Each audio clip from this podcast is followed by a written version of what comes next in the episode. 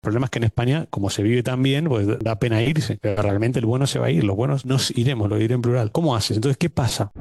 También pienso que no le tienes que pagar igual a todo mundo. O sea, a lo mejor que hablara, no sé, un super influencer que tiene, no sé, 20 millones de seguidores y me gustaría mucho promover tu producto, pues a lo mejor ahí sí conviene mantener el recurrente porque te va a traer no sé qué cantidad y se le va a hacer muy atractivo en lugar de pagarle dos mil dólares mensuales, ¿no? Entonces, cuando ya tú le empiezas a limitar al vendedor, al influencer, decirle, oye, el máximo que puedes dar es el 10% o el máximo que puedes son 100 dólares, ahí es cuando ya empezamos a separar a los vendedores o malos vendedores.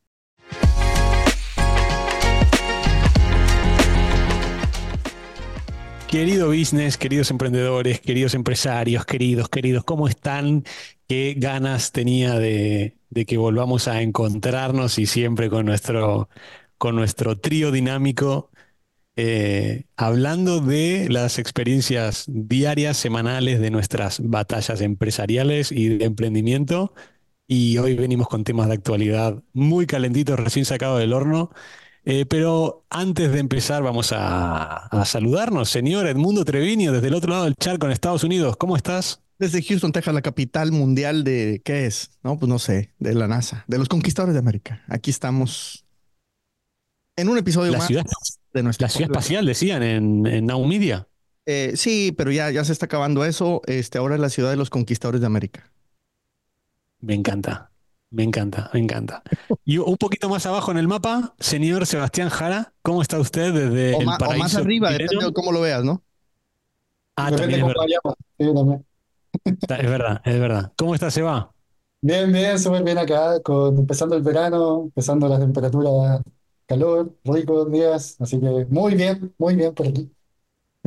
Qué, loco. Yo, podría decirle exactamente lo mismo. Empezando acá el invierno. Qué loco, qué, bueno esto de los podcasts, de qué bueno esto de los mastermind virtuales en el cual conoces a gente que no conoces ni personalmente y puedes crear cosas como podcast, como empresas. Me parece muy loco, me encanta, me encanta. Chicos, ¿cómo están? Eh, hoy venimos con mucha actualidad, muchísima actualidad. Así es. ¿Qué, qué noticia hay ahí en, en, en Global, Seba? Este, muy Bueno, político está, el fin de semana, pero Global Club no nos deja atrás con las noticias de la política. bueno, estábamos, estábamos comentando lo de fin de semana político, fin de semana el tema de Milei, eh, bombazo en cantidad de tendencias, preguntas a nivel mundial, así que fue una noticia que realmente está, está impactando en cantidad de visitas. Así que vamos por Vamos, ahí, ¿no? vamos en materia. Me voy a tomar el atrevimiento como buen argentino No, de eh, empezar. dime qué se siente ser argentino con un presidente libertario. Eh, mezcla de, de emociones, eh, muchísimas. No, no, en serio, en serio, en serio. Tengo un, tengo una,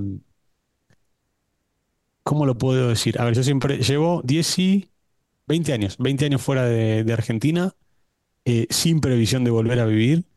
Y desde que empecé a escuchar a este hombre, digo, bueno, quizá no yo, pero igual mi familia, mis hijos en algún momento, eh, como me pasó a mí, como me pasó a mi padre, que, que emigramos, como nos pasó a mi abuelo después de la Segunda Guerra Mundial de Italia hacia Argentina. Pero aunque el mensaje me gusta mucho, tengo dudas. Tengo dudas ¿por qué?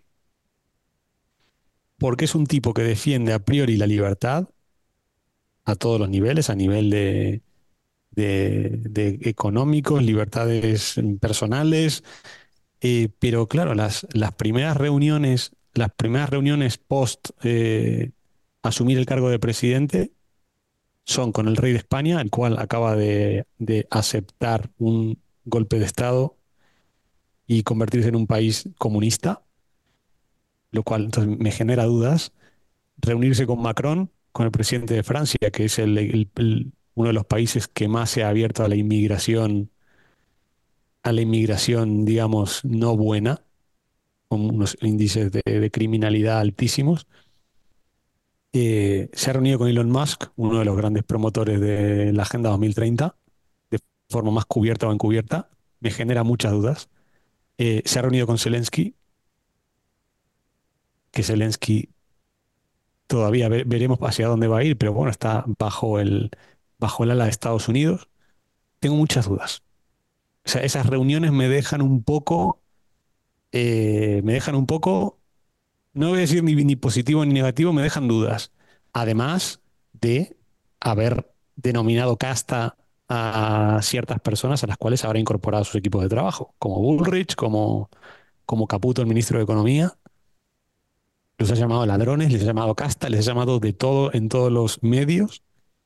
Y de las primeras medidas post asumir el mandato, los agarra en su equipo de trabajo. Eh, a partir de ahí la duda. El mensaje sí que he de decir que a mí me encanta la manera en la que explica las cosas, las medidas que va a tomar, lo que ha hecho ahora con los, con los ministerios, que ahora hablaremos también. Pero yo creo que, mm, o mi, visión de las cosas, más que política, país por país o, partido por partido, creo que hoy estamos en un mundo dividido en dos, en tres como mucho, pero yo lo- lo- en, la en la foto grande lo veo dividido en dos partes. Y, y hay que estar muy pendientes a nivel geopolítico, a nivel mundial, de mm, para qué lado va cada cosa. Pero a mí las reuniones que ha tenido Milei, sobre todo en estos, en estos días, me generan mucha duda hacia dónde va, hacia dónde va a ir, si realmente va a cumplir y si realmente va a ser congruente con lo que ha dicho. No sé qué opinan ustedes. Pero invitó a Boric. Eh, No, no, se va. dale, dale, dale, dale, dale, No, dale, te- Edmundo. te invitó a, tu presidente chileno a la toma de protesta. Sí, hay un, hay un, hay un meme por ahí que hay un- una parte del discurso que lo están repitiendo mucho acá, que es como fue un mensaje oculto para él, así como los que se hacen ricos a costa de los pobres, y está el tipo ahí sentado así como... Oye, es que no nada más lo llevó a él de- de- del grupo acá de los de, este, de izquierda, eh, de los bolivarianos, chavistas y castristas, Mm, nomás, nomás a él. Fue el único que invitó. Eh, Y fue, o sea, yo creo, yo creo que invitó a varios. Los otros no fueron nomás, o sea, de plano no van ¿verdad? Se hicieron los, este, los dignos. los dignos. Es que nos está diciendo cosas. ¿Qué piensan, chicos? ¿Qué piensan? Ayúdenme a ver, a ver la, la foto grande. Mira, Dale, yo, mundo, ver. es que yo lo veo muy, eh, por ejemplo, como Trump acá en Estados Unidos, ¿no? Eh, son, creo que saben manejar muy bien ahora los medios y yo decía, y sobre todo, obviamente redes sociales, porque yo creo que ya muchas decisiones se toman en redes sociales, ya no en, la televisión como era en los ochentas, noventas. Y, y lo veo muy como Trump, que saben, saben manejar muy bien, saben polemizar, radicalizar. Y es que lamentablemente se han perdido mucho los centros, pienso yo. O sea, o eres de extrema izquierda o eres de extrema derecha, pero ya no hay dieces, ya no hay mediocampistas. Este, eh, todo es por las bandas y, y pues la portería está en el centro. Eh, yo no sé por qué nos, nos desviamos tanto y se fueron para allá o para acá. Entonces, siento que en ese orden de ideas se generan grandes oportunidades porque no hay nadie en el centro. Si hubiera alguien en el centro tratando de unificar más, eh, creo que llegaríamos a mejores consecuencias, porque los que son de extrema izquierda son unos pocos y los de extrema derecha son unos pocos, pero atraen a muchos que están re- relativamente cerca porque no hay nada en medio. Siento que se ha perdido mucho la decencia y, la lógica. eh, y yo creo que ahí hay una gran área de oportunidad. Eso es lo que yo veo, oportunidades. Yo a todos le estoy tratando de sacar oportunidades. Eh, entonces él obviamente aprovechó la oportunidad del hartazgo de estar por un lado, pero de ir de un lado hasta el otro cuesta mucho y nunca, nunca resulta tampoco. O sea, me, me parece muy complicado de buenas a primeras que cumpla todo lo que prometió también. Eh, porque obviamente pues lo hicieron para ganar una elección. Entonces, no lo sé. Eh, me da esperanza que al menos acá en mi barrio, aquí pegado al Río Bravo, eh, pues el año que entra no gane los mismos. Este, pero lamentablemente dices, ¿por quién voto? O sea, es que también acabamos siempre votando por el menos malo, por el que creemos que nos va a salvar la vida. Y ningún presidente nos ha salvado de nada. En, en sus países y en el mío, ¿a qué buen presidente recuerdan? Que digas tú, este presidente fue el que realmente hizo un impacto en mi vida. Positivo, Eh, positivo, porque no para sé. estorbar, para estorbar sí, sí hay mucho, ¿no? Sí sirven. A ver, eh, claro, es, es difícil responder esa pregunta porque si yo te hablo de algún presidente que fue bueno para mí, nunca son buenos en, en todo ámbito, son, son en algunos ámbitos solamente, Sí, ¿ya? Siempre, siempre a mí me han, me han, me han dicho que no, tú eres de derecha y que tus pensamientos, yo no tengo un partido político, no, no soy un afín a un sector específico. Y, y uno de los presidentes que yo creo que sí aportó muchísimo y me aportó a mí en términos de lo que me puede literalmente ayudar fue Piñera en este caso. Él, él ayudó mucho en los temas eh, de levantar muy fuerte la economía, literalmente un empresario a cargo del gobierno que, que nos ayudó a, a actualizar muchos procesos a los emprendedores, como por ejemplo algo que pasaba mucho en Estados Unidos, un tipo que se reunió muchas veces con Obama, con Trump, ¿vale? Eh, y que traía muchas ideas de Estados Unidos, cosas como crear una empresa en, en un día. Por ejemplo, acá en Chile, cosa que no pasa en otros países, yo puedo crear la empresa en un día y en dos días ya tengo la cuenta y pasa muy rápido. Y eso fue literalmente copiado de lo que ve el mundo en Estados Unidos, o sea, sí. literalmente tiene que ser acá. Eh, también fue un, fue un presidente que resguarda mucho lo que es eh, la responsabilidad de las empresas versus las personas. O sea, por ejemplo, yo tengo una empresa que quebró, ¿ok? Pero la empresa responde hasta el límite de donde so- es el patrimonio de la empresa, ya no entra el patrimonio de los socios, cosa que en otros países no pasa. ¿Te das cuenta? Eh, entonces, Él fue literalmente como armando todo un sistema en sus dos gobiernos, porque tuvo dos gobiernos, tuvo él, tuvo Bachelet entre medio y después tuvo él de nuevo. Ya aquí no pueden haber reelección, Inmediata, eh, ¿cómo? se- ¿Cómo? inmediata. Inmediata, no, no, no se puede hacer.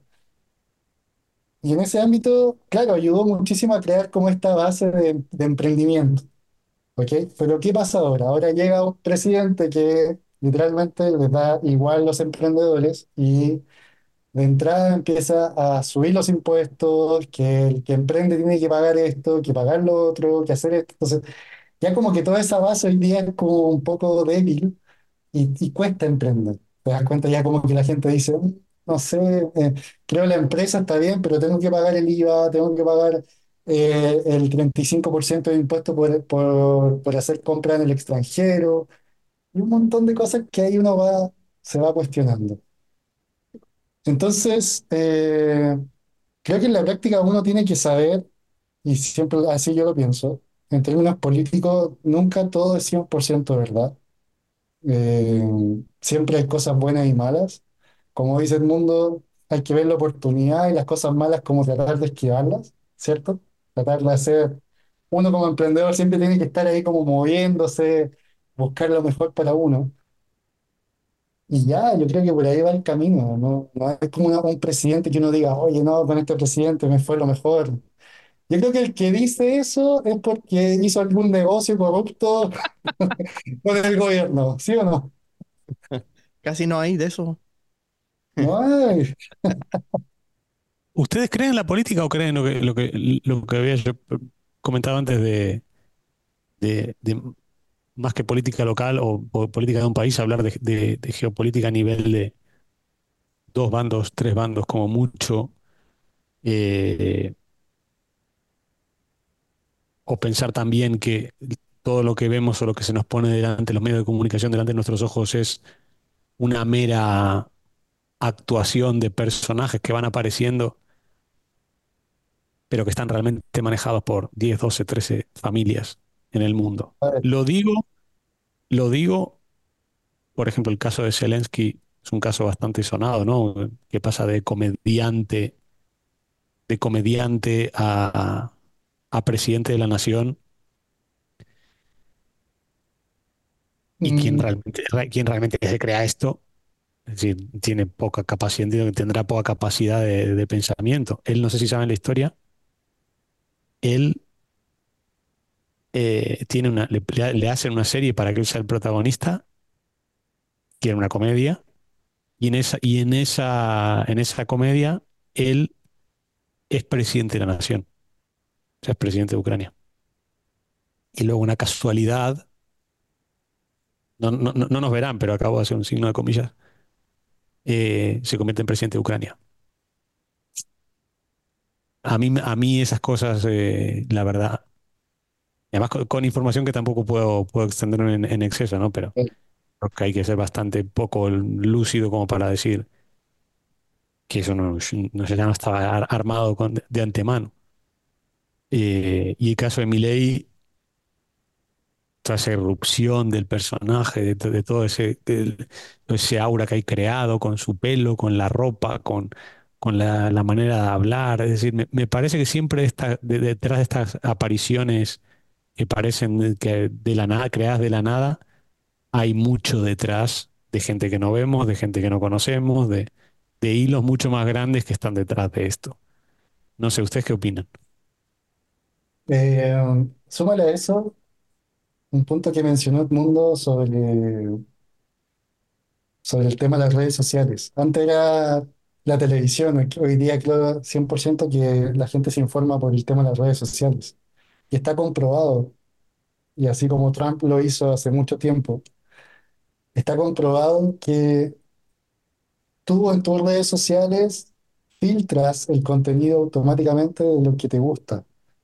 Entonces te da la sensación de que la mayoría piensa igual que tú, piensa, está en el mismo canal, entonces es como lo correcto para ti, para tu zona geográfica, todo. Y tú ves el feed, yo a mí me pasa, de repente veo, no sé, mi mamá viene y me dice, oye, es que no entiendo Instagram, reviso el feed y aparecen noticias totalmente distintas que, que yo no veo, que para mí son como, ¿de dónde salió esto? O sea, hoy día el poder que tienen las redes sociales frente a la opinión pública, frente al por quién votamos y todo eso, o sea, es, es brutal.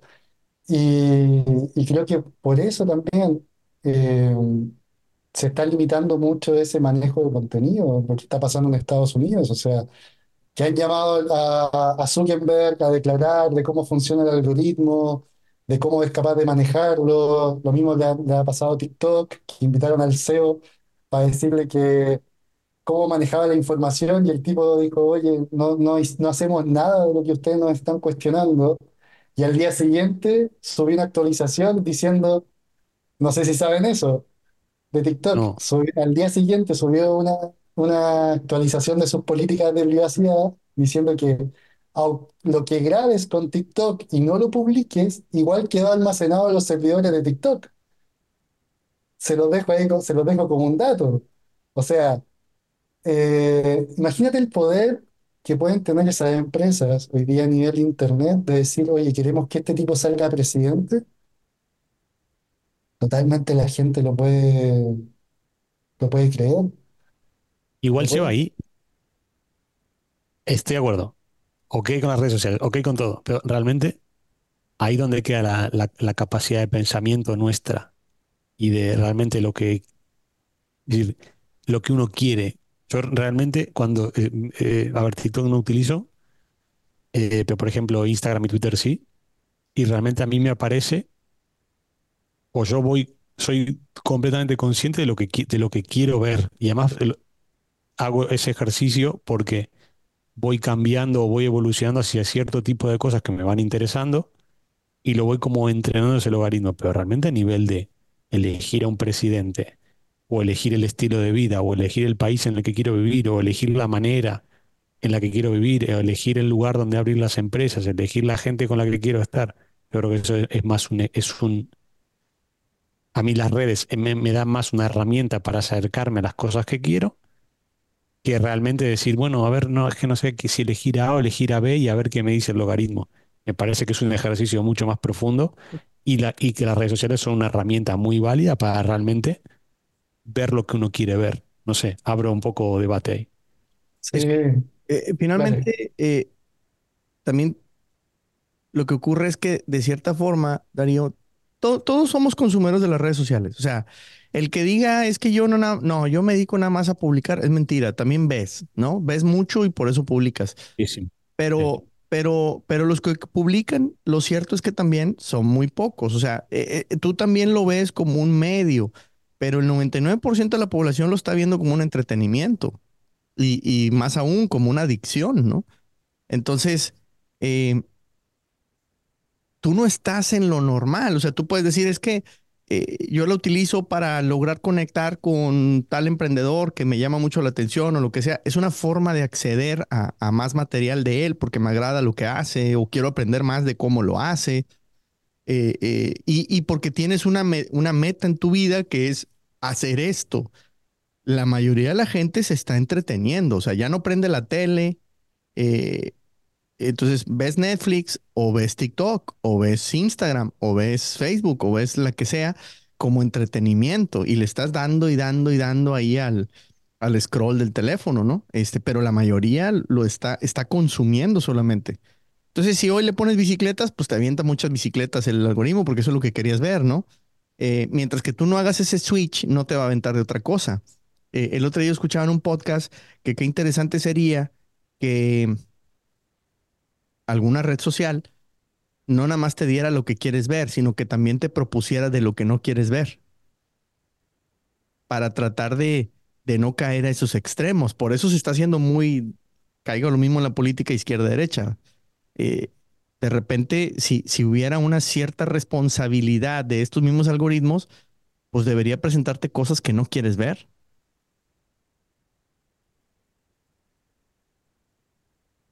No sé. Uf, Sí, bu- buen, buen debate. ¿eh? A ver, yo no con los logaritmos no tengo ningún problema. Soy tremendamente feliz porque al final quiero buscar las cosas que a mí me gustan y además haciendo un, un ejercicio muy profundo, no solamente interactuar con las redes sociales, sino leer los libros que me gustan, pensar mucho en el estilo de vida que quiero tener, la vida que quiero tener, familiar, personal, profesional. Es decir, y las redes sociales a mí me sirven mucho para decir, "Guau, eh, gracias a los logaritmos estoy descubriendo emprendedores, estoy descubriendo o cosas de hobby que a mí me, pueden llegar a gustar, o cosas de fútbol. Y siempre, la verdad que mi, mi experiencia, yo la veo como muy positiva. Eh, ¿por qué el logaritmo me tiene que mostrar cosas que no quiero ver para que me haga reflexionar o hacer un switch? Yo per- personalmente no lo necesito. Creo que lo que, lo que se necesita es un ejercicio muy profundo de que la, gente em- empiece a utilizar las redes sociales no solamente para entretenerse, que yo también me entretengo, ¿eh? con las cosas que me gustan. Eh, pero yo no, no creo que haya ningún problema. El problema es cuando la persona deja de pensar y se sumerge en ver tonterías en, en loop y ahí sí, el, ahí estás muerto, estás completamente muerto. No sé. Mm, a ver, Yo creo mi, mi, que opini- mi opinión respecto a ese punto de la capacidad que tienen las personas de poder racionalizar, quizás más de algunos no les va a gustar, pero creo que sobre todo los, los chicos que vienen, la capacidad de estudiar, la capacidad de aprender, cada vez eh, le ponen menos énfasis a eso, son más manipulables. Eh, hay mucha gente también, y lo veo acá, por ejemplo, donde vivo, que mucha gente de campo, que pasa en redes sociales, conoce Instagram, conoce Facebook, y se deja llevar por lo que les sale ahí. O sea, para ellos lo que sale en esa cuestión es, es real, Es la verdad. ¿te das cuenta? Y somos nosotros quizás que tenemos la capacidad de entender que eso no es real, que tenemos un criterio, que tenemos una lógica porque pasamos constantemente estudiando, pero Darío, la mayor cantidad de gente no estudia, o sea, te lo digo así, no estudia. Y si tú, y a mí me pasa muchísimo, y lo digo incluso con bastante pena, eh, yo en la mañana soy de los que entro a TikTok a ver qué cosa nueva pasa de repente y veo muchos chicos haciendo live en vivo de las salas de clases, jugando, el profesor haciendo clase y los tipos de atrás haciendo nada, haciendo live, haciendo estas tonteras de que manda una flor, manda no sé qué, no sé si lo han visto. Eh, en sala de clase, o sea, es estúpido, o sea, yo digo, y te lo digo así sinceramente, si, si a esos, a esos chicos tú vas y les dices, oye, mañana hay que votar por esto, porque este te va a ayudar, los tipos lo van a creer, los tipos lo van a creer. no tienen, no tienen la capacidad hoy día de, de- de discernir y decir, oye, esto es bueno o malo. ¿Te das cuenta? Y no porque la gente te lo diga, sino porque ellos toman esa decisión. Entonces, hay uno, hay- y quiero cerrar, y quiero cerrar con un ejemplo. Eh, me dio mucha risa un video de una chica argentina antes de la votación de Milei que le preguntaban por qué, por qué votaba por Massa. No, porque me voy a tener que levantar a las nueve a trabajar. ¿de qué estamos hablando? Y, y- me pasaba que veía el video entero y la tipa se, se molestaba porque decía, no, es que tengo que trabajar de 9 a 6. Ya, ¿y pues, cuál es el problema? No, es que ahora me pagan una subvención y yo con la subvención vivo y puedo hacer lo que quiero. O sea, ¿de qué estamos hablando? Eh, para ellos esa, esa es la realidad, ¿te das cuenta? Y ahí es donde me choca decir, ¿Qué aprendió esa persona? Realmente aprendió a que el Estado le tenga que estar pagando una subvención y ella puede hacer influencer, puede hacer, dedicarse a lo que le gusta. No sé, en verdad. Inf- quedé Influencer no creo que, influencer no creo que sea, porque si no tendría una visión empresarial, no creo en ese caso, ¿eh? no Yo sé, te lo digo, está más cerca sea, de salir a delinquir que, que, que ser influencer. te lo digo, literalmente así. Es como extraño, pero esa es la realidad que tienen ellos y que uno de repente, a mí me choca, es como, aquí se le llama hijito de papá, contexto. Hijito de papá es cuando Literalmente tienes, eh, emprendiste, pero tu papá es millonario y te pasó todos los fondos y no tuviste que hacer nada. Así se le dice acá, hijito de papá, ¿ya? Y es como, no, es que todos los empresarios en Chile son hijitos de papá. Mentira. Uno se sacaba la mierda trabajando sábado, domingo, 24/7 a full para llegar donde estás. Pero aún así te critican y te dicen, no, es que tu papá te ayudó. Mi papá no me dio nada. A mí no me han dado nada. Y es como que llega a ese punto de que te critican absurdamente, como que ellos no se imaginan sacarse la mierda todos los días, trabajar por tus sueños, sino que ellos es, prefieren literalmente decir, no, tiene que llegar alguien a ayudarme. Eso es, eso es algo de lo que a mí me preocupa y me entristece. Eso me da pena, por eso digo, me da mucha pena ese, ese punto. A ¿Cómo es mí me gusta, posible? ¿Cómo es porque, porque posible? al final eh, te tienes que dedicar a crear productos para esa gente, creo yo, ¿eh? Igual es un poco fría la respuesta, pero ¿qué vas a hacer? Sí, a, a mí ¿Qué me entristece porque cómo es a alguien, por ejemplo, en México es lo mismo, le están regalando, no sé, cuatro mil pesos al mes y no, pues con cuatro mil pesos. O sea, prefieres renunciar a tus sueños o a no luchar por nada, ser un X más en este planeta, pasar la flojera, etcétera, por cuatro mil pesos te compraron. O sea, me, me da mucha tristeza y decir, pues prefiero no trabajar y prefiero no intentar o prefiero no esto, prefiero no lo otro y no sé. Pero sí, definitivamente, eh, por el otro lado, como dice Dari, pues se necesitan productos para ellos. Y fíjate, estaba escuchando también un podcast, Dari, que, de los que tú recomendaste en días pasados y hablaban mucho de España. Ahorita que estaban diciendo los impuestos y que España que está bien feo y que no sé qué y que y México, pues no se diga, la, queje- la gente se queja mucho también de, tema impositivo y la corrupción, bla, bla. El tema que decían ahí, eh, ok, lo mismo ahorita que está pasando en Chile. Se la están poniendo cada vez más difícil a los emprendedores. A lo mejor son muy positivo o iluso, pero a veces digo mejor, porque acaba siendo un filtro, un colador. O sea, si se la pusieron muy difícil, de entrada muchos van a decir, pues mejor no emprendo, ya te quitaron competencia. Y luego, de los que emprenden, muchos van a renunciar pronto porque van a decir, no, sí está bien compli- complicadísimo, ¿no? O sea, mejor aquí la paro, aquí la dejo. Pero en ese podcast lo que decían, dice, pues en España sigue habiendo empresarios. En Chile sigue habiendo empresarios. En Argentina, eh, en Argentina sigue habiendo empresarios a pesar de cuántos años no han estado empinadísimos. Eh, eh, o sea, me queda claro que ser empresario es un delito y tengo un TikTok ahí que el audio se puso viral. No sé si, si lo escucharon, dice, dice algo así como, no hay peor delito que ser empresario. Y dice, los empleados piensan que los estás robando porque no les paga lo suficiente. Eh, los clientes piensan que los estás robando porque les cobras muy caro. Y el gobierno piensa que lo estás robando porque no le pagas suficientes impuestos. Entonces, pues, eres de lo peor, ¿no? Como empresario, siempre tienes la culpa. pero, pero yo lo veo como oportunidad. Yo lo veo como oportunidad. Y como la mayoría no hace nada, pues te quitaron mucha competencia. Sí. Desde ese punto de vista, desde ese punto de vista, sí. A ver, tema España, yo puedo, hablar en profundidad. para mí puedo, explicar el círculo vicioso y, la mala pinta que tiene. Yo llegué en 2002 y para mí era la cuna de, del mundo, o sea, era algo fantástico. Además, yo venía del postcorralito en Argentina con 15 años, imagina, imagínense mi falta de conocimiento, eh, mi juventud y ir a un lugar maravilloso como sigue siendo España.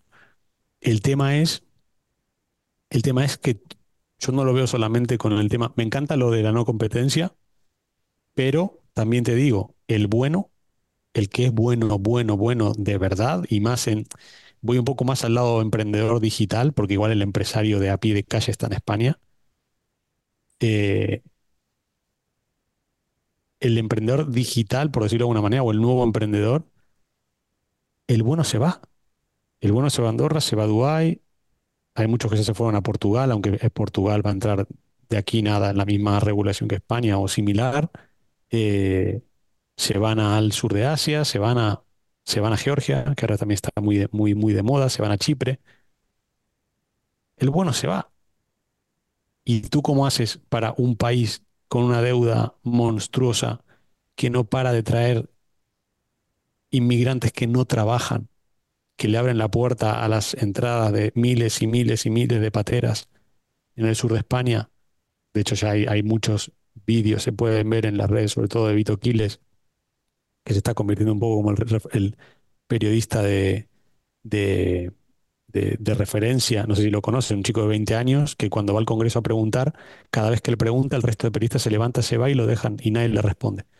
Porque es el que se dedicó a, ahora cuando hubo la llegada masiva de inmigrantes de Marruecos, Argelia y similar, eh, se acercó a, sobre todo hubo una entrada masiva en las Islas Canarias y decían, a ver, bueno, a ver quién ha entrado, dónde están los niños, dónde están las mujeres, no, eran todos hombres con capacidad laboral entre 18 y 40 años, todos recibiendo una paga, los entrevistó y, y esta gente lo decía, paga de 1.500 euros, con lo que cuesta ganar 1.500 euros en España. Ropa, teléfono, comida, eh, estancia en hoteles de 3 y 4 estrellas. Y luego salen esa gente delinquiendo. Entonces, ¿qué pasa? ¿Quién mantiene a esta gente? ¿Quién le paga? ¿Para qué? Para qué yo lo sé, pero realmente decir qué valor aportan a la sociedad. ¿Aportan cultura? ¿Aportan conocimiento? ¿Qué aportan? Aportan cero. ¿Qué es lo que aportan? Aportan votos. Aportan votos a la oleada comunista y globalista y progresista que, que, se quiere imponer. Entonces, ¿cómo se arregla esto? Pues bueno, le subo, le subo a, los, a las pymes cada vez más los impuestos, le aprieto las, las tuercas, le aprieto las pelotas hasta que no puedan, hasta que no puedan más. Y lo aprieto, lo aprieto, lo aprieto, lo aprieto, lo aprieto. El problema es que en España, como se vive tan bien, pues da pena irse. Pero realmente el bueno se va a ir, los buenos nos iremos, lo diré en plural y en primera persona. ¿Cómo, ¿Cómo haces? Entonces, ¿qué pasa? Lo que generas es un Estado con inmigración que no aporta nada. Y además siendo legales, que es lo peor de todo. Eh, el número de funcionarios públicos eh, cada, vez en aumento, el número de, empresas nuevas cada vez decreciendo, el número de impuestos cada vez más alto. Entonces, ¿cómo haces para sostenerlo esto? O sea, ya las familias de clase media, que ya prácticamente no existen, ¿cómo hacen? Entonces, ¿esto qué genera? Genera violencia, genera robo, genera, genera delincuencia, genera asesinato, genera, genera, genera, genera, genera. Entonces, todo va, no es un tema, yo no creo que sea un tema de, solamente de la mentalidad de emprender o no emprender o la competencia en la competencia, que estoy de acuerdo. Pero creo que va mucho más allá y por eso hablaba al principio del podcast de decir, a ver, yo no sé si ver los partidos como algo, o sea, no, no quiero que me pongan a los monos a bailar delante de mi cara y, y no ver la foto más grande. Y está pasando en Italia, pasa en Francia, pasa en Portugal.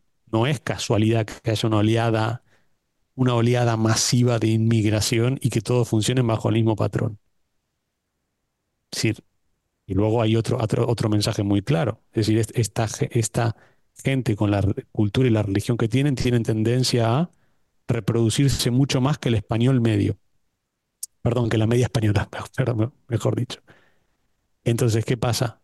Esto dentro de 10, 15, 20 años vas a tener una población masiva, millones de este tipo de personas, cuyos hijos han visto que sus padres no trabajan, que viven gracias al gobierno español, entonces ¿qué dicen?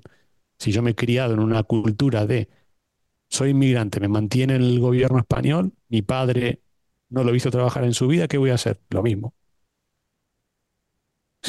Entonces, ¿cómo haces? Con el agravante de, porque esto que estoy contando, yo lo viví en Argentina. Sí, los planes, había gente cuando yo me fui del país que ganaba más dinero que mi familia trabajando. Entonces, esto lo de los planes y demás, ya lo, he visto hace 20 años. Ahora bien, aquí hay un agravante muy grave. Muy, hay un agravante muy grande. Que es que esta gente no es de la misma cultura, no es de la misma religión, no, no habla el mismo idioma. Entonces, ¿qué pasa? ¿Hacia dónde vamos? ¿Hacia dónde vamos? Entonces, eso creo que es la gran crisis que, que está viviendo Europa y que recién está empezando. Si esto puede ser mucho más grave con el paso de los años, muchísimo más grave. Por eso conecto con la idea del principio, en un país que tiene monarquía, en el cual el rey no ha hecho absolutamente nada para frenar esta oleada, no sé si porque no ha podido, porque no ha querido, lo, dejo abierto, ¿qué hace mi ley que va en contra de todo, el, que va en contra, es el número uno eh, defensor de las ideas de la libertad y va en contra del comunismo y llama zurdos de mierda literalmente en público a esta gente? y luego va y se reúne, las primeras reuniones son con Macron, que le han entrado, o sea que es una de las grandes puertas a la inmigración mala, por llamarlo de alguna manera, en Europa, se ha reunido con, el presidente de España.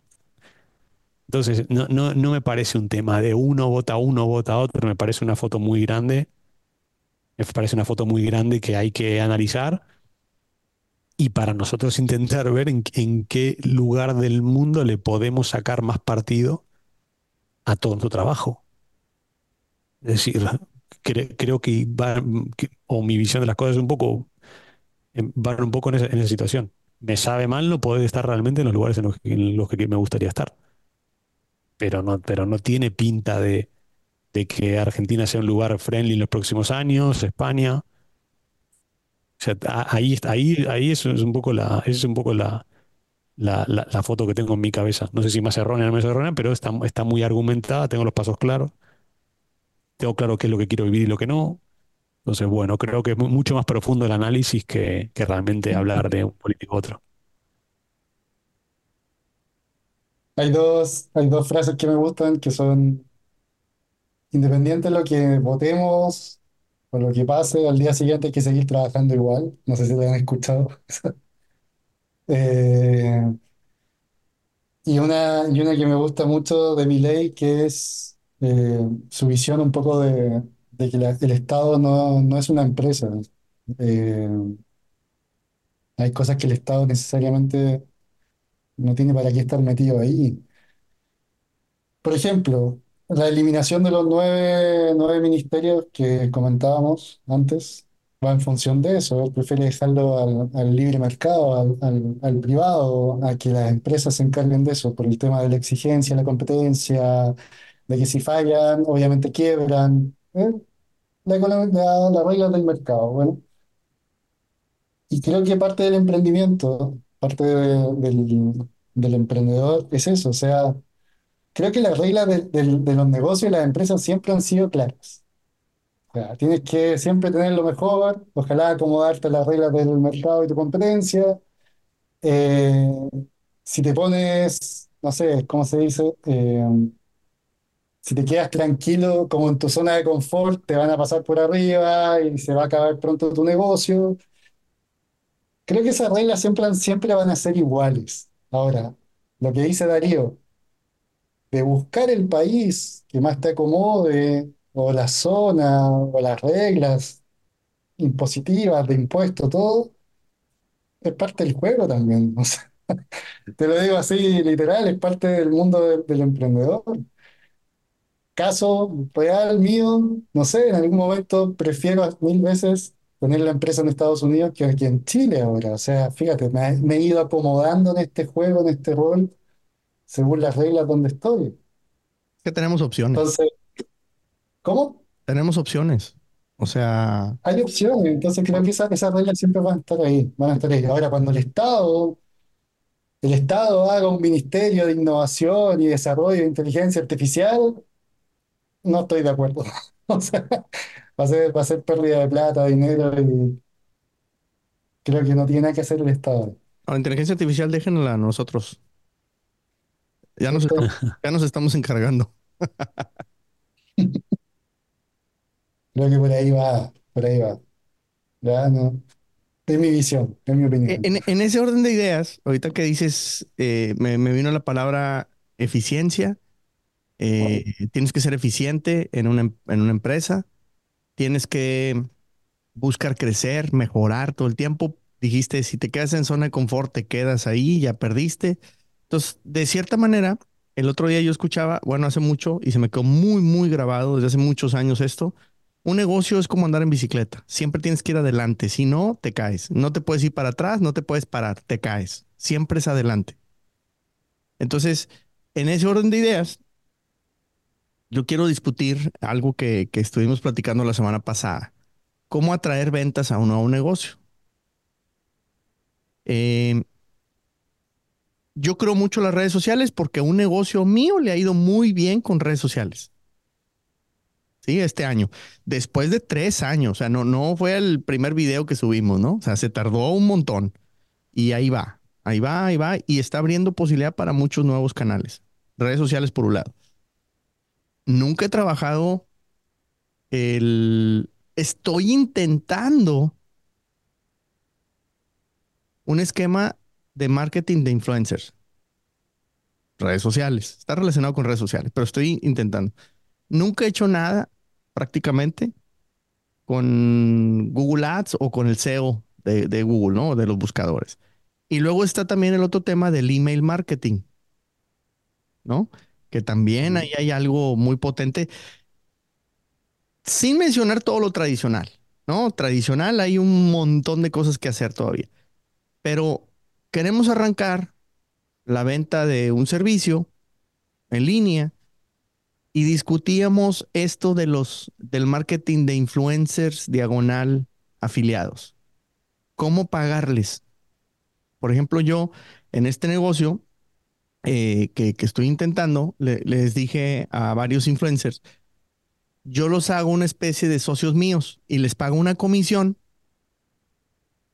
por todos los meses que tengan en un territorio. O sea, acá aquí le voy a asignar un territorio geográfico, a pesar de que la venta eh, eh, va a ser en línea.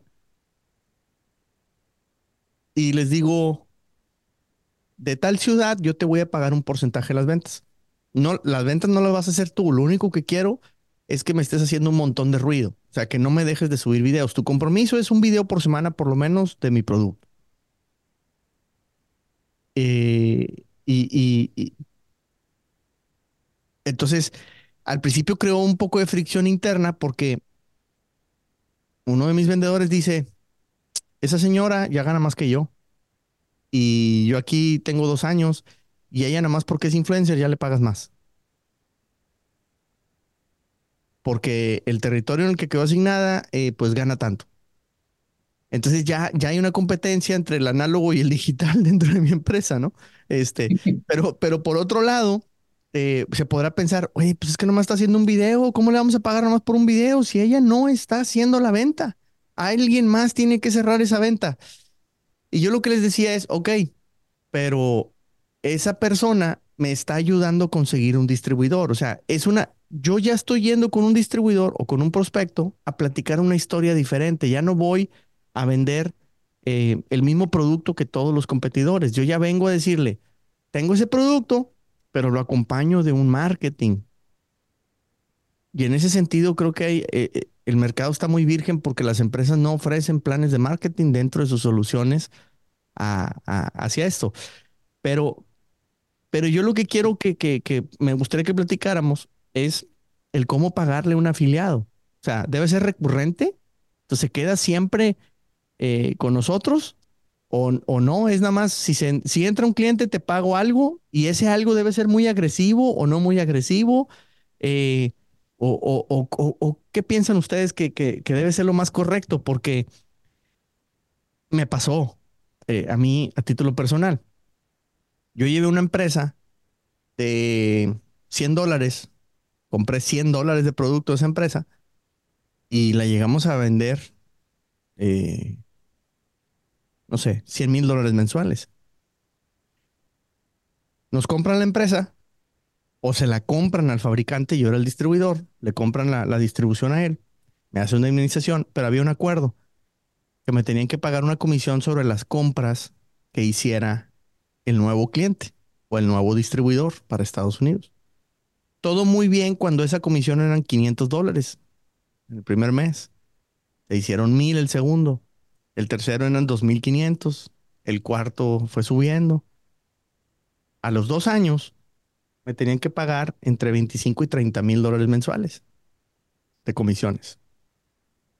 Entonces ahí fue cuando el dueño de la fábrica un día me dice, oye, este, pues bueno, yo creo que aquí ya llega esto hasta aquí, que no sé qué. Ah, ¿Por qué? Es que quedamos que eran dos años. No, el contrato con el nuevo distribuidor es por 10 años. Por los 10 años me tienen que pagar la comisión.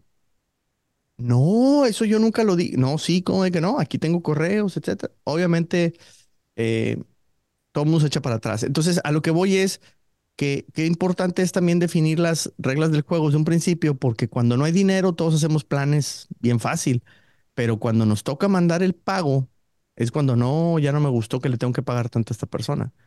Entonces, yo de mi parte me veía, pues sí, me tenía que pagar mucho, sí, pero si yo no hubiera hecho todo lo que hice por muchos años, no hubieras llegado a este punto porque estabas estancado. Entonces, sí, yo siempre lo vi como que, que hubo muy mal agradecimiento, no, no se apreció ese trabajo y, bueno, ni modo. Eh, pero sí me dieron mucha experiencia. A lo que voy es que me queda claro que se vuelve una carga, pero por otro lado también, a ver, pero también nos ayudó a llevar estas ventas. Entonces, ¿cómo ven ahí? A ver, me gustaría mucho la, la, opinión eh, árabe del tema. dale, dale a Seba, dale, dale, Seba, está, está no, no, nos pueden ver en el podcast, pero el Seba se va a salir por, por el setup ese que se ha montado nuevo. Se va a salir, se va a salir por la cámara. Dale, yo luego, luego, luego, luego entro. Dale, Seba. A ver, el, el afiliado recurrente para mí eh, es imposible, es imposible porque él solamente te ayudó a ingresar al, al cliente una sola vez, después no hace nada más en el negocio, ¿vale?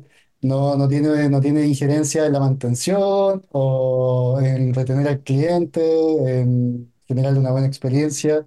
Todo eso es parte ya del negocio como tal. Entonces, aunque el tipo se haya amarrado o firmado un contrato de un año, eh, él ejecutó solamente la venta. O ni siquiera la venta, la recomendación, que es, un, es el punto en sí. Y y como lo comentaba el fin de semana, yo decía, a ver, suena, suena muy lindo decirle a alguien, oye, tráeme clientes constantemente y, te voy a dar todos los meses el 10% de lo que paguen. Pero en la práctica, llevando los números, en términos de la empresa, ese afiliado se termina transformando en un socio que no aporta nada más para esos clientes que, que van entrando. Y, y darle el 10% de todo lo que venda no te da capacidad de ahorro, no te da capacidad de, de caja para poder hacer otras cosas. Entonces, fíjate en todos los, los sistemas afiliados que hacen las grandes empresas, no sé, plataformas en internet que te pagan solamente una vez. El monto del plan, solamente el primer pago que hacen, nada más. Eh, y ese es el sentido del afiliado, o sea, si él, se, él quiere ganar más, tendrá que meter más clientes. ¿Por qué? Porque de él no depende que los clientes se vayan también. O sea, de, de, 10 clientes que entran, se fueron 5. ¿Qué te puede decir ese afiliado? Te puede decir, oye, pero ¿por qué se están yendo? Eh, voy a tratar de recuperarlo, no sé qué. Bueno, ya esa es otra cosa, ¿te das cuenta? Entonces, para mí el tema de los afiliados funciona con las reglas claras, pero a pago único. Puede ser un porcentaje alto, bajo, un bono, llámalo como quieras, pero es solamente una, una vez. Solamente una vez. Y es el mismo caso de los vendedores. El día que contratemos o tengamos vendedores o tengan vendedores en su empresa, no le puedes asegurar una comisión mensual porque el tipo conservó un contrato de un año a pagos mensuales de mil dólares y que le pagues todos los meses 100 dólares por ese cliente, no. A menos que él mismo lo atienda, que él mismo le ejecute el, el servicio. Ese es el punto. ¿Te das cuenta? Por ahí va mi pensamiento respecto a ese tema. Así que el mundo, no estoy de acuerdo contigo. Es que, es que no has estado del otro lado, por eso. Eh, es que mira, pa- parte de lo que yo veo es que finalmente cada mes es una venta. Me queda claro que, que esa persona no está haciendo una labor de ventas eh, mensual, ¿no? Porque pues ya lo consiguió. Pero de cierta manera, si no lo consigue, no tuviéramos esa venta recurrente tampoco. Ahora, ahí va, ahí va mi punto por otra parte. Eh, lo que también yo estaba pensando es, ok, es, vamos a suponer que yo consigo a, a ti como cliente este mes. Y el siguiente mes, pues tú ya seguiste pagando el siguiente, el siguiente, perfecto. Pero mi labor de venta yo sigo haciéndola por la empresa. Y el siguiente mes consigo que un árabe argentino me compre. Eh, entonces, ok, pues me vas a pagar comisión por aquella. Entonces tú se pudiera pensar, oye, ya no mereces comisión por Seba, nada más por Darío, porque es el nuevo Darío. Pero sí sigo haciendo un esfuerzo por la empresa. A lo Pero, mejor no pero por Seba, mí, pero sí por la empresa. pero no por mí. Sí, eh, eh, aquí lo que yo veo mucho también es que finalmente, si queremos atraer muchos clientes o muchos eh, afiliados o influencers o, o vendedores que, que nos estén promoviendo mucho y crecer rápido, creo que también se lo tienes que hacer muy atractivo, sin, o sea, porque finalmente todo tiene un costo-beneficio, ¿no? Entonces, la inversión de tiempo, ¿cuánto voy a invertir en, traer clientes si nada más me vas a pagar una sola vez? Entonces tiene que ser muy alto el porcentaje, quizá, ¿no? Este, de lo que te voy a pagar, o, o házmelo recurrente, aunque sea bajo, pero recurrente, para que yo pueda sentir que tengo un crecimiento junto con la organización porque voy a estar constantemente buscando clientes. O sea, me volví tu vendedor, digamos. No me pagas un fijo como sueldo, está variabilizado, pero está variabilizado a, a ventas, a que realmente Yo, la cartera siga, siga creciendo. pero la pregunta es, la pregunta se resuelve aquí y se le pasamos, le pasamos la opinión a Darío. Creo, sinceramente, que como tú dijiste en tu ejemplo, metiste a SEBA en la empresa y después no ayudaste nada más en el proceso de SEBA. O sea, no hiciste soporte, no le ayudaste a que se quedara, no le hiciste upselling, no hiciste nada más. O sea, lo metiste en la empresa y chao. Ese tiempo que gastaste es un tiempo que tiene que pagarte la empresa en una comisión, perfecto, pero una sola vez. Una sola vez. Ahora, si tú quieres recurrencia, tú quieres recurrencia de ingresos metiendo clientes como vendedor, entre comillas, porque eres un afiliado, ¿ok? La recurrencia, háztela tú mismo. Mete más clientes. Tú encuentras la forma tú te armas la recurrencia. Si tú quieres, te puedo dar el 50% del primer pago que hagan los clientes. ¡Wow! ¡Qué genial! Pero si tú quieres el 50 más el 50 más el 50, mete uno, mete dos, mete tres, mete cuatro clientes. Ese ya es tu esfuerzo. Y es el que se te va a pagar. ¿Te das cuenta? Adentro, Seba, cuando ya está como cliente adentro, tú no haces nada respecto a eso. No hay nada, porque hay- Seba entra en un proceso de cliente, de que tiene problemas, de que quiere hablar con alguien, de que no se le facturó, de que no ha pagado, de que, o sea, un montón de cosas que ya el mundo no, no participa en ese proceso de la empresa. Me encanta, No, me no, encanta que... eh, es que eh, tú, Darío, te estás divirtiendo con nosotros nada más, infeliz, y no no me estoy divirtiendo. A ver, dos puntos. eh, vamos a, volvemos a la analogía política. Yo era bastante edmundista. Era edmundista hasta el día que tuvimos la, la, la, discusión, pero se va, se va teniendo los puntos clave. Y además que habla con el conocimiento de causa de su experiencia, muy bien argumentada y con, y con una, una, una solidez importante. Bien, esto, esto, esto por un lado. Dicho esto,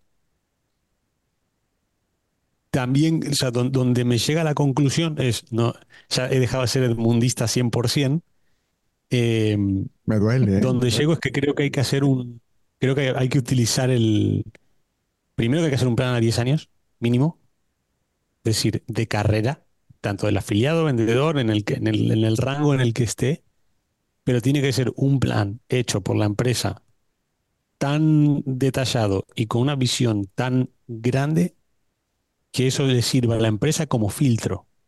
Es decir, que el bueno se quede porque realmente la reviente y porque es bueno y porque es constante y porque ve, ve la foto grande.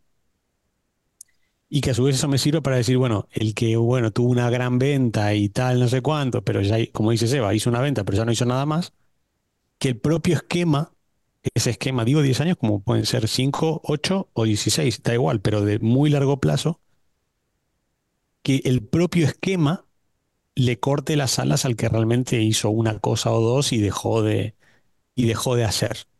Pero el que siguió haciéndolo, que se vea premiado de una forma bestial.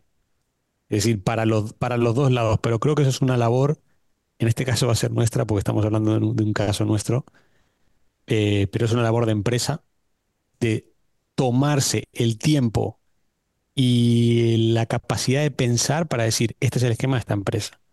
Porque luego no solamente es un tema de venta o no venta, luego eh, el mundo ha tocado un tema súper importante, el de los influencers. Llamamos influencers a gente que hace contenido, en, en general, ¿no? Pero claro, a la hora de vender, ¿qué valor tiene?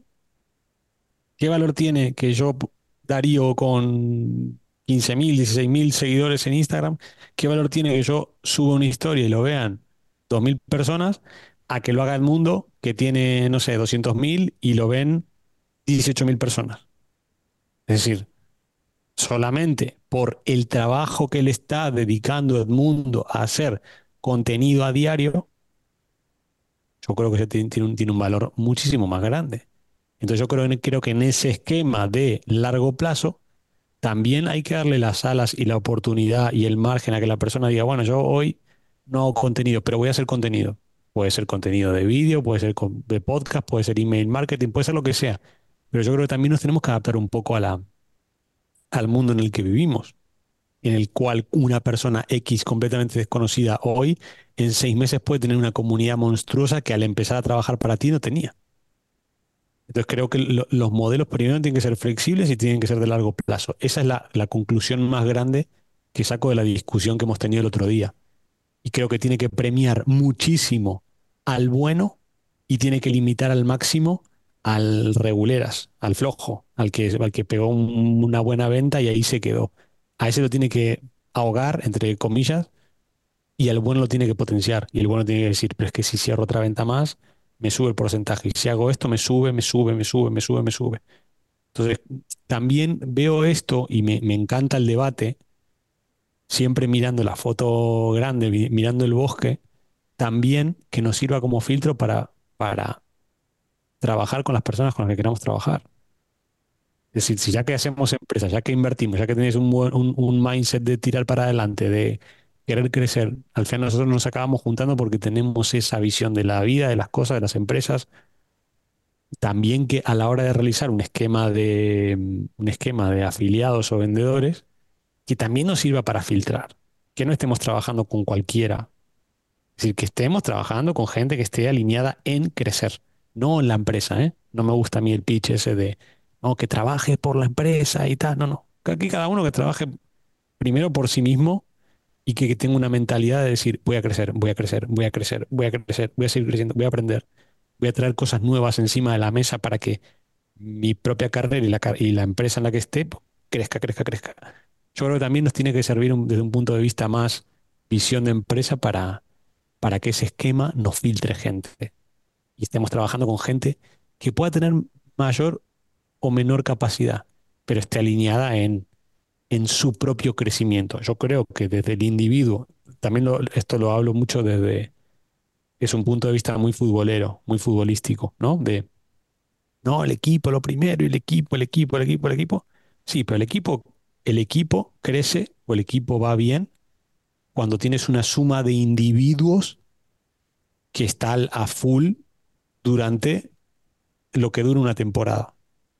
Si yo tengo cinco jugadores que se cuidan, que son profesionales, que entrenan, que tal, que no sé cuánto, y 20 que no hacen nada, pues seguramente, por más que estés en un club ideal, con todas las condiciones, que te paguen bien, que no sé cuánto, seguramente esa cultura de, equipo haga que te vaya a regular mal. Y luego equipos con menos condiciones o con menos capacidades, pero que realmente eh, hay 18, 19, 20, 23 individuos de 25 que están súper alineados, que quieren crecer, que se cuidan todos, pero no porque quieran hacer el equipo más grande, sino porque quieran tener cada vez mejores carreras y mejorar, pues seguramente tengan, buenos resultados. Entonces, en esa analogía futbolística, voy a la empresa, un poco para cerrar el tema de esquema de comisión y tal. Esto creo que tiene que ser una reunión privada otra vez y, y volver a, volver a alinear puntos, pero creo que hay dos cosas. Una, eh,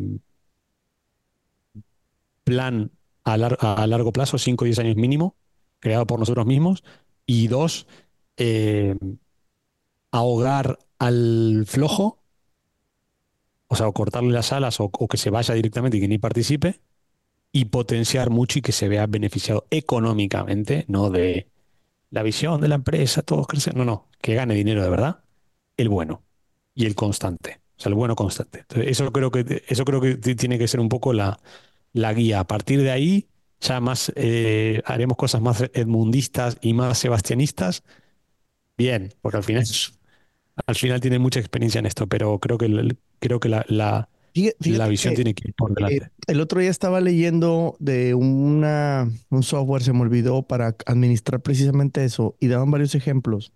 Hay una, y dentro del mismo, de la misma plataforma para administrar esos, esas comisiones, ellos mencionaban un ejemplo de, de varias empresas, pero hay una en particular que me llamó la atención. Ellos lo que dicen es, vamos a suponer que, que yo a Seba le vendo un producto y, o me lo compra en línea, le llega a su casa, pero después le llega un correo diciéndole, oye Seba, si te gustó mi producto, ¿te gustaría eh, compartirlo con alguien más o recomendarte o lo que sea?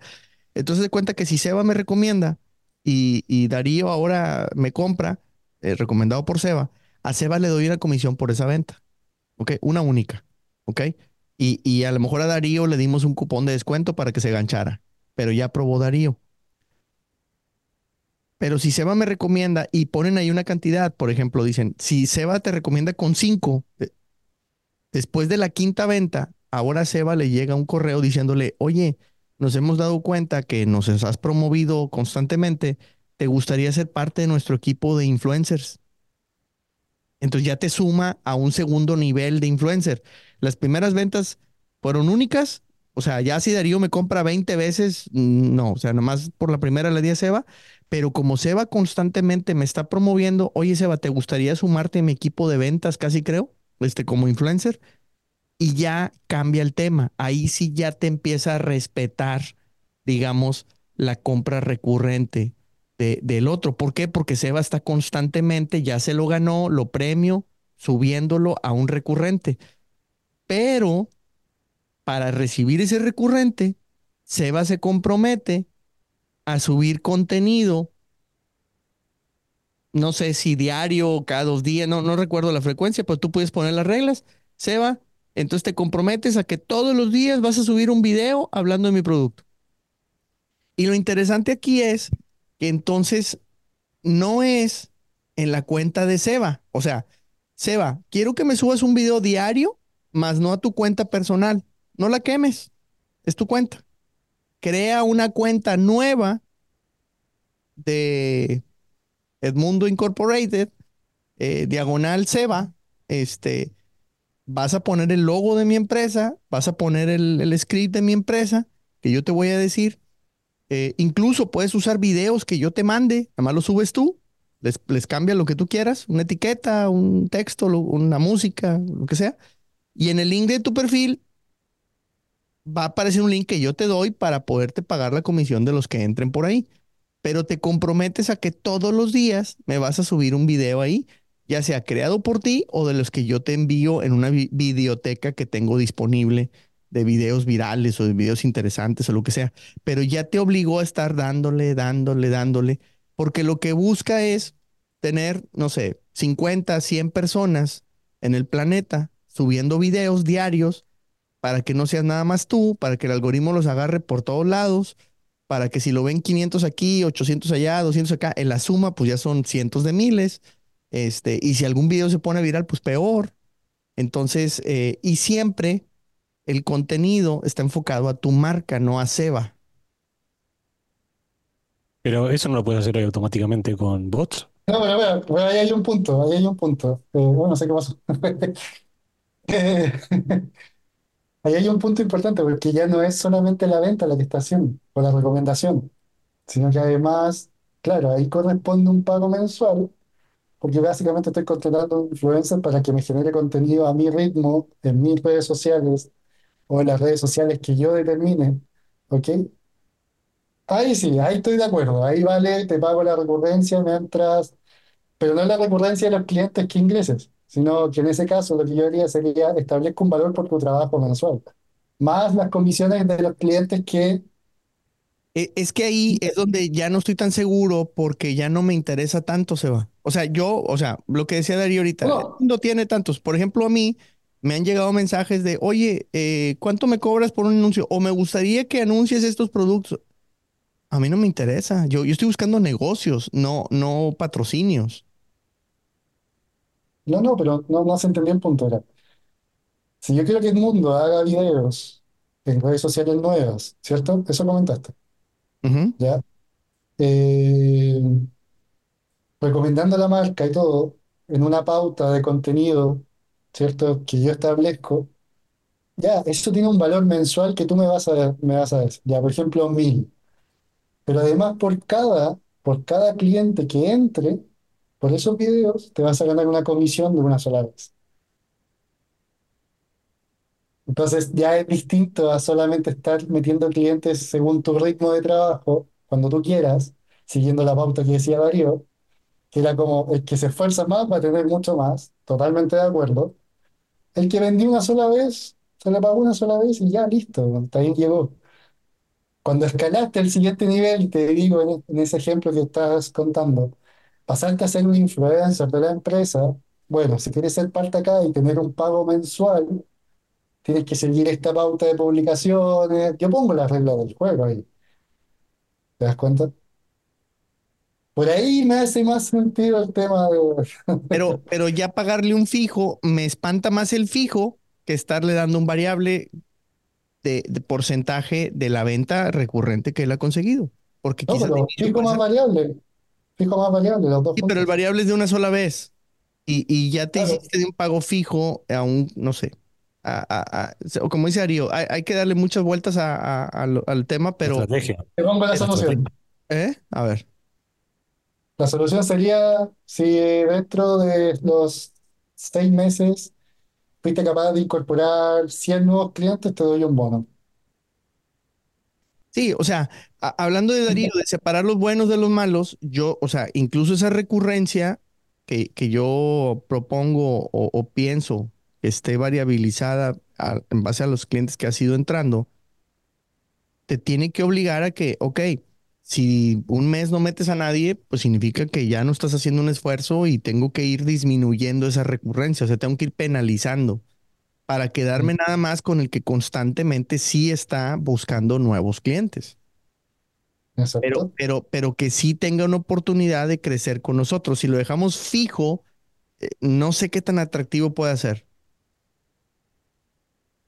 Ahora, otra cosa, también pienso que no le tienes que pagar igual a todo mundo. O sea, a lo mejor eh, te hablara, eh, no sé, un super influencer este, que tiene, no sé, 20 millones de seguidores y me gustaría mucho promover tu producto, eh, pues a lo mejor ahí sí conviene mantener el recurrente porque, este, porque te va a traer no sé qué cantidad y se le va a hacer muy atractivo en lugar de pagarle dos mil dólares mensuales, ¿no? Este, si, si él constantemente va a estar mencionando la empresa y, y seguro van a llegar clientes.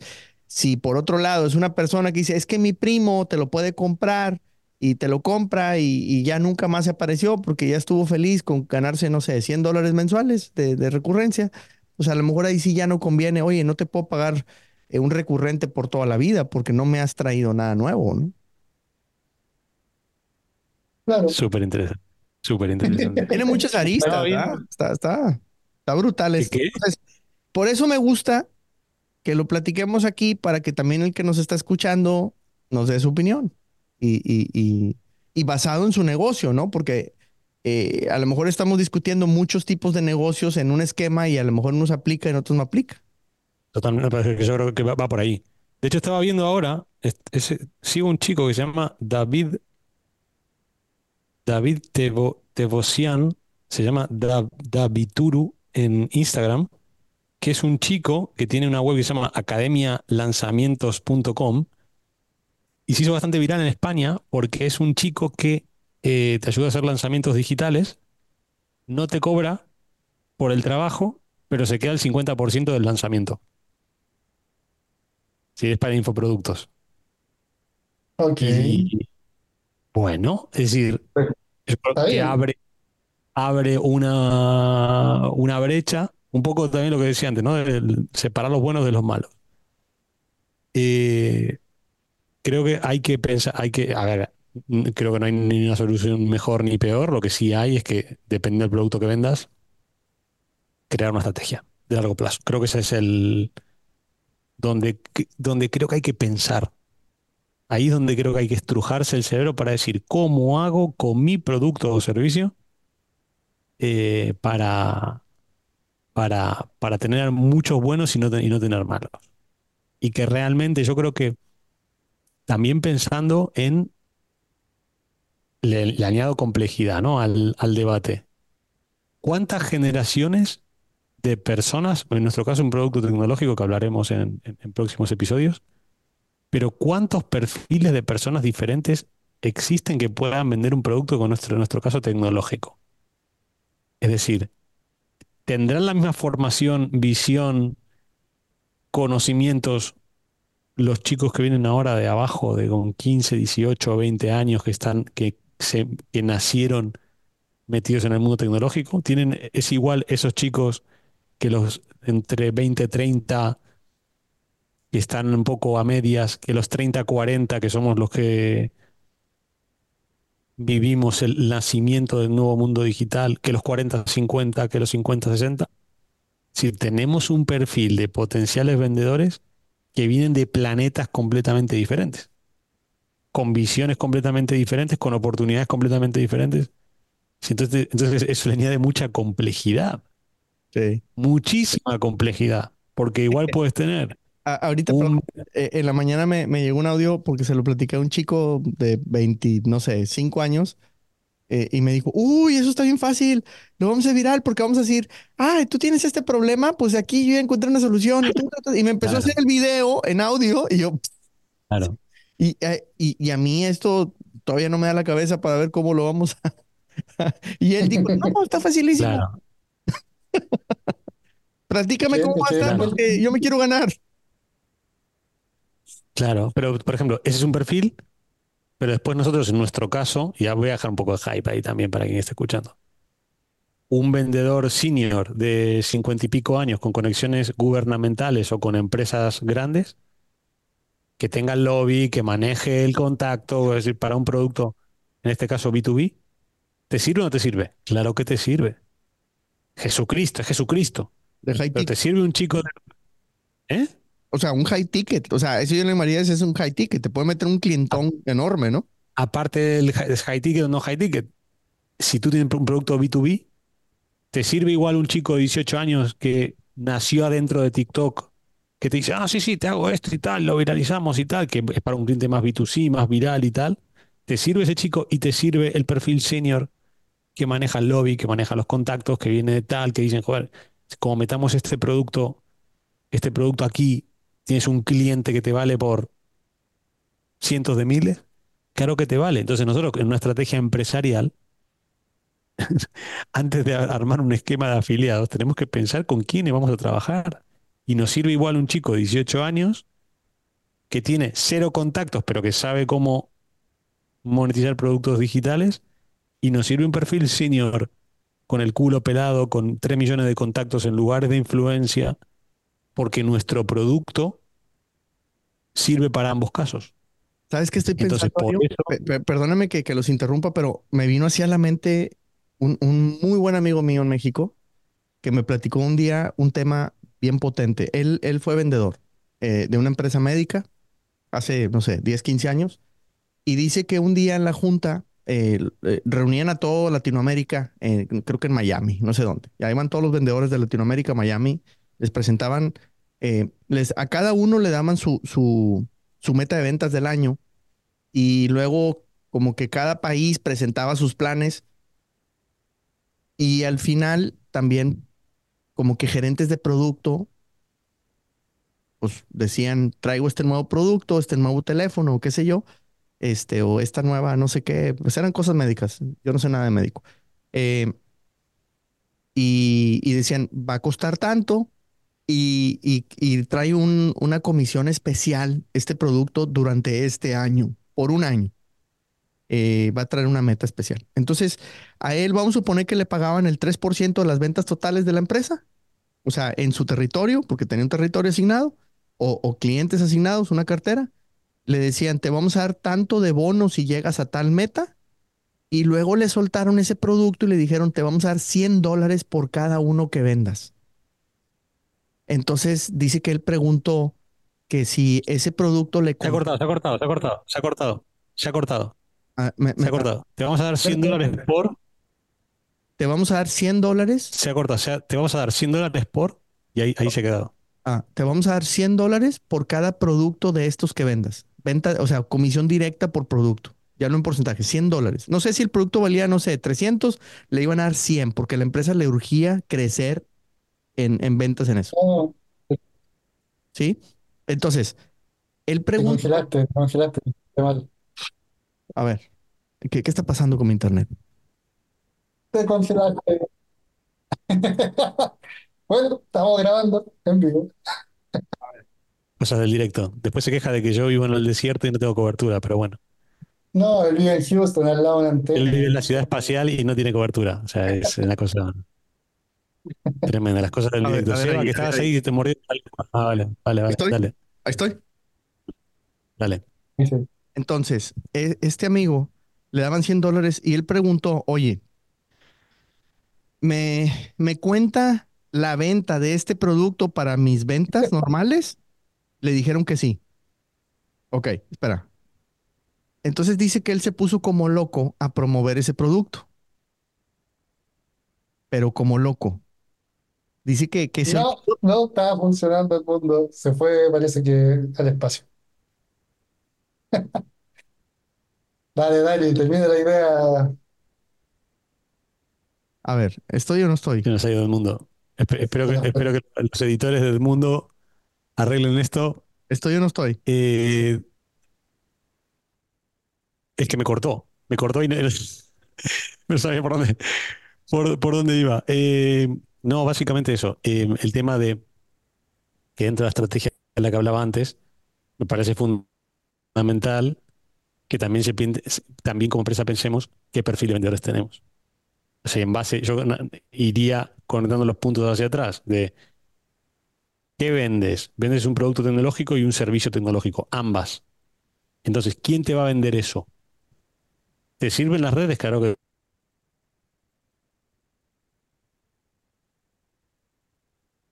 Facebook, lo más antiguo del mundo, ¿te sirve? Claro que te sirve. Entonces yo creo que hay que ir deconstruyendo, hay que ir, no sé la, la palabra deconstruyendo es la, es, la adecuada, pero creo que tienes que ir conectando hacia atrás partiendo de lo que vendes y al público a que le vendes. Entonces, teniendo un producto B2C, te va a servir un perfil de cliente. Y teniendo un producto B2B, te va a, perdón, un tipo de vendedor. Y teniendo un producto o, servicio B2B, te sirve otro completamente diferente. Entonces, para cada situación, creo que hay que hacer un esquema de largo plazo. Porque al final puedes tener un vendedor dentro de la misma empresa que tiene 300.000 seguidores y hace 700 TikTok por día, pero es que luego tienes otro que igual te hace cuatro reuniones al mes y factura más que el otro que está haciendo 500 TikTok por día. Entonces creo, creo, claro, es decir, yo no me casaría, no me, no me casaría con ningún esquema. Creo que el, el, dolor de cabeza es nuestro en este caso, de las empresas que lo tengan que hacer para decir, bueno, ¿qué vendemos? Producto y o servicio, ambas, fan, fantástico. ¿Quién va a consumir esto? Este, este, este, este, este. Y para cada, y para cada cosa que tú vendas, los perfiles adecuados. Y creo que eso es, es un reto gigante como empresa. Es un reto gigante. ¿Por qué? Porque tienes que convivir. Estás, estás, estás, estás. Ah, bueno. Estás hoy. Estás luciendo. Cierra la idea, cierra la idea, dale. E, es que lo que, lo que iba a decir es que a él, él pregunta si esos 100 dólares le contaban para su venta normal y le dicen que sí, entonces se puso a vender como loco eh, de ese producto, al grado que en toda Latinoamérica él se convierte el mejor vendedor de ese producto. Número uno. Número dos. ¿Sí me, no, ¿me fui o qué? Te fuiste. O sea, ya te, lo, lo, van a tener que editar tus, tus estudiantes. No, es que. Corta la cámara, corta la cámara, corta la cámara. A ver, corta sin la cámara, sin cámara. Es que yo no los pierdo ustedes. No, ¿Nada? corte. Nada. Te, te escucho dos palabras y se corta.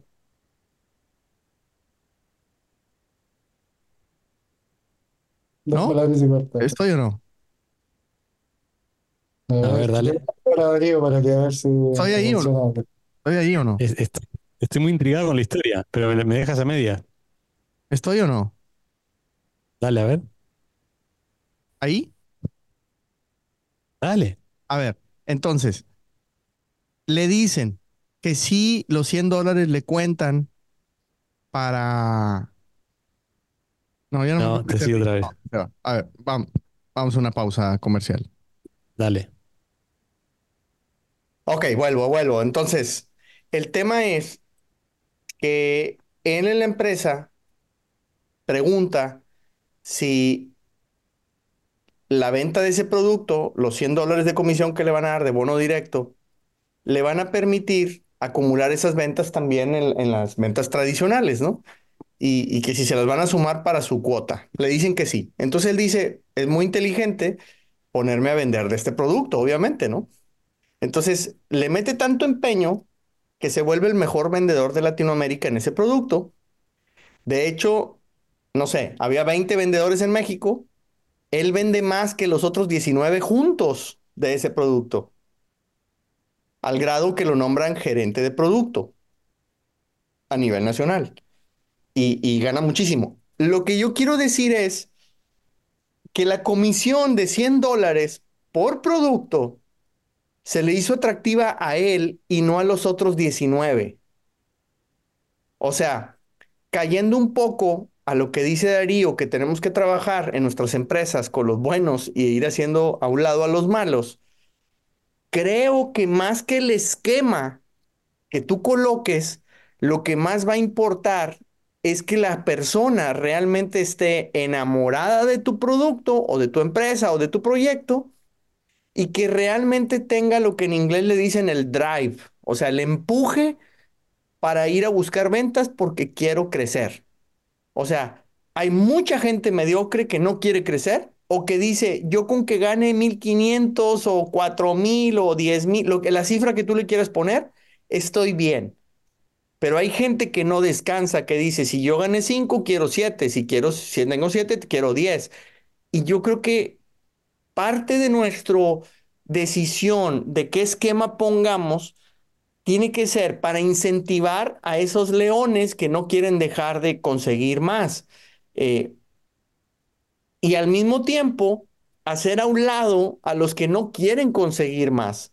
Eh, y, y en ese orden de ideas, creo que también A lo que voy es que tiene, tenemos que tener mucho ojo de a quién invitamos y quién no, como influencers, como afiliados, como lo que sea.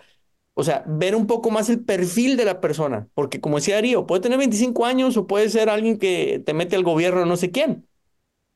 Lo importante es que tenga el, el drive para decir, ya te metí, pues ahora déjame ver si meto más o, hago algo más y no que se quede conservador el tema. A ver, has tocado un tema brutal, me encanta.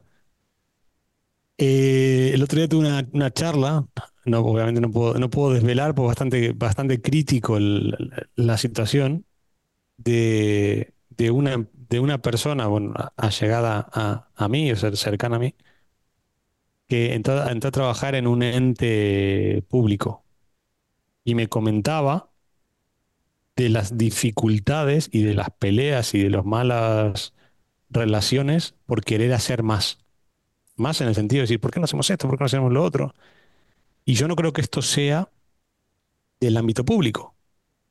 Sí, porque yo lo he visto, lo veo en el mundo privado también, muy vinculado al deporte, al fútbol en este caso, de los problemas que tienes dentro de una empresa o club o federación. Hablo un poco ya más vinculado al deporte, ¿no? Pero creo que se replica, ustedes que tienen experiencia en otras industrias, creo que se replica. Los problemas que hay cuando una persona viene a con, con ideas nuevas, con ganas de crecer, con ganas de... Yo no, ahí no, no, ahí no estoy tan con el mundo en el sentido de que esté enamorado de tu producto. Yo creo que la gente que tiene ganas, que quiere crecer, está enamorada del dinero y del poder y de crecer y de la ambición. No creo que tenga que estar... Puede ser, pero tampoco, tampoco creo que esté, tenga que estar necesariamente enamorada del de lo que tú vendas, sino de la, de que la cultura de esa empresa haga clic con su mentalidad. Yo puedo estar vendiendo algo que ni, ni fu ni fa, pero puedo estar en, o sea, que a mí personalmente me puede gustar más o menos, pero si estoy en el lugar, en la, en un lugar que promueve la cultura de a más hagas, a más propongas, a más vendas, a más quieras crecer, más vas a ganar al final el motivo, motivo fundamental por el que trabajamos, que es por dinero y más si es una persona que no es dueña de la empresa. Nosotros podemos tener la visión de por qué creamos una empresa o 10 o 100, pero el, el trabajador, el que no tiene mm, voz y voto en las decisiones importantes de la empresa, de lo que se tiene que enamorar es de ga- ganar cada vez más dinero. Entonces yo creo que aprovechando que creamos una empresa en este caso, creo que, como decía antes, construyamos para atrás. Es decir, ¿en qué empresa queremos trabajar? Eh, ¿a quién, a qué perfil de persona queremos atraer? ¿A quién queremos motivar? Y yo creo que el modelo de afiliados o de porcentaje de ventas va a salir solo. Sí, va a ser bastante, bastante fácil, entre comillas, por decirlo de alguna manera, pero una vez marquemos, es decir, ¿qué tipo de empresa? ¿Premiamos al vago? ¿Premiamos al conformista o premiamos al que viene con con, con un impulso gigante, aunque a veces se equivoque, aunque a veces no lo que proponga no tal, pero quiera crecer, ponga cosas encima, de la mesa. Queremos esa gente, queremos gente que no moleste, queremos gente que solo se dedique a la venta y que sea buena en eso y que no aporte nada más. Es decir, ¿qué perfil? ¿Cuál es la, cuál es la empresa que, que- que queremos construir? Y creo que de ahí hacia atrás, todas las decisiones empresariales, como el tema este que, que hemos tocado hoy, de- del tema de variables y afiliados y porcentajes y, y demás, se va, va- se, se va a ir dando de forma natural. Creo que ese es un poco el, el punto, un poco para cerrar. Seba, Sí, estoy de acuerdo, estoy de acuerdo contigo. Solo añado el punto que una frase que mencionaste ahí que me hizo ruido. eh, se va a ir dando efectivamente la comisión y todo a medida que va, se van generando la venta. Estoy de acuerdo. Pero, pero, pero, como decía por ahí una frase, todo lo que está antes de un pero vale mierda. Eh, hay que tener claro el rango máximo de comisión que se le puede dar a un, a un afiliado, influencer, vendedor, lo que sea. Y creo que esos números hay que tenerlos claros, ¿vale? Me pasa, y lo comento esto para cerrar un poco, me pasó mucho en mi empresa anterior que quebré, eh, pasaba eso. No, en la venta se determinan los números, los descuentos, eh, la comisión y todo, y bla, bla, bla. Y el vendedor eso, cuando lo ocupa como arma de venta, claro, el vendedor vende, vende, vende, vende, pero finalmente cuando uno tiene que pensar que el negocio anda con, con dinero y con utilidades, ¿ok? Entonces cuando ya tú le empiezas a limitar al vendedor, al influencer, decirle, mm, oye, el máximo que puedes dar es el 10%, o el máximo que puedes son 100 dólares, ¿ok? Ahí es cuando ya empezamos a separar a los vendedores o malos vendedores. Y eso es lo que hoy día me ha funcionado muchísimo. O sea, tú quieres vender, ok, todas las comisiones que quieras, pero el máximo es este. El máximo descuento es este. ¿Y por qué? Porque todos tenemos que ganar. O sea, la empresa también tiene que ganar. Eso, no sé si comparten lo mismo que yo, Fíjate pero que lo, eh, Pero, pero, déjame te digo algo, pero lo que estoy pensando yo es eh, en un tema. Creo que, y por eso se vuelve bien interesante todo esto, porque estamos en un, en un camino no desconocido porque te- hemos tenido negocios, Eva, este, y obviamente tenemos experiencias propias, eh, yo creo que para, para hacer varios libros cada uno, eh, pero hasta cierto punto, aquí es donde creo que sí somos nuevos, en vender algo 100% digital, una tecnología. Eh, y por eso nos ponemos en estos debates, porque como tenemos una experiencia previa, no queremos obviamente volver a cometer nuestros mismos errores, pero estamos vendiendo algo diferente. O sea, a lo que voy es que por eso se vuelve bien interesante este debate, porque no queremos cometer errores, queremos hacerlo bien para nosotros, para el que nos ayude, para el que trabaje con nosotros, etcétera. Eh, y se nos hace más interesante por el debate que es digital. O sea, este es un tema digital, que tarde que temprano aspiramos a que se venda solo en una plataforma, con un link en el que nadie toque nada, en el que no haya personas involucradas, etcétera. Entonces, ahí es donde se vuelve esto sabroso, ¿no? empezamos hablando de política. Me gusta esto, ¿eh? Empezamos, empezamos hablando de política y, Y, terminó vamos. peor, y terminó peor. Terminó Bueno. peor, terminó peor. No, pero me gusta mucho porque creo que esto es para otro podcast. Creo que la- las empresas que hoy, y más en el mundo digital, que se posicionen son las que primero crean la marca antes que el producto. Lo digo de una forma muy genérica, ¿eh? Pero, pero creo que nos- nuestro crecimiento empresarial en el proyecto en el que sea, hagamos uno, dos, tres, diez, veintiséis, fallen uno, pegues dos, es decir, da igual. Creo que ya el hecho de haber creado este podcast, cada uno con su comunidad, trayéndola a una comunidad común y, y hablando de, como decía, Ahora fue Darío y, y, y siempre, me rega- y siempre me regañan a mí. Ahora el que se congeló fue otro. pero yo vivo en, vivo en el desierto, estoy justificado, no vivo en, en la, en la ciudad espacial. Bueno, eso, pero para, para ir cerrando, me- pero me encanta, me encanta el, me encanta lo que estamos creando, partiendo del podcast, ¿eh? Me encanta porque al final creo que la gente que se nos acerque para este proyecto o para cualquier otro, el que se acerque va a estar alineado. Y el que no, no va ni a escuchar el podcast ni se va a acercar. Me encanta. Me encanta esta herramienta como filtro. Y lo estoy viendo en muchos creadores que yo sigo, que la gente se acerca porque cree en la persona que está detrás primero. Y al final, una vez creemos una comunidad ya conjunta, eh, vendamos lo que vendamos, creo que va a ser, va a ser mucho más simple. Esa es un poco la, la conclusión que saco hoy. Y, y, y, y- más o menos fue las reglas del juego cuando dijimos hagamos un podcast. O sea, no vamos a venir a vender humo, no venimos a decirte la receta mágica para que no hagas no sé qué. Venimos a externar nuestros problemas, venimos a, a, a- a comentar. eh, bueno, estamos perdiendo a Seba poco a poco. Este, eh, eh, venimos a comentar el día a día de, de, de, de lo que nos está ocurriendo empresarialmente o, como emprendedores. Entonces, eh, creo que ahí hay algo, eh, porque este tipo de debates creo que más de uno lo ha de tener en su empresa y no ha de saber ni con quién platicarlo. Entonces, el hecho de que nosotros lo estemos compartiendo se me hace muy enriquecedor.